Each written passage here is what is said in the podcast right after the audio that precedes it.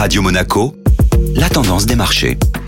La tendance des marchés avec Société Générale Private Banking. Bonjour Florence Fate. Bonjour Benjamin. Beaucoup d'événements donc du côté des US. Et oui, d'abord l'interruption mercredi soir de la séance au Congrès US après l'irruption de manifestants pro-Trump. Puis les différentes annonces de l'administration américaine sur la possibilité d'interdire les Américains d'investir dans les géants chinois Alibaba et Tencent. Une telle décision pourrait impliquer une sortie de ces deux valeurs des indices américains. Les titres Alibaba et Tencent enregistrent donc des baisses importantes sur les dernières séances. Lundi parisien CAC 40 a connu également une journée animée hier. Oui, belle séance sur l'indice parisien qui a clôturé en hausse de plus 0,70%. L'action Saint-Gobain a bondi de plus 6,2% après avoir annoncé un chiffre d'affaires pour son quatrième trimestre bien supérieur aux attentes. Ce sont principalement les valeurs cycliques qui ont progressé durant la séance, dopées notamment par les espoirs de relance budgétaire et fiscale aux États-Unis. Schneider et Legrand ont atteint d'ailleurs leur plus haut niveau historique. La tendance des marchés était donc signée Florence Fate.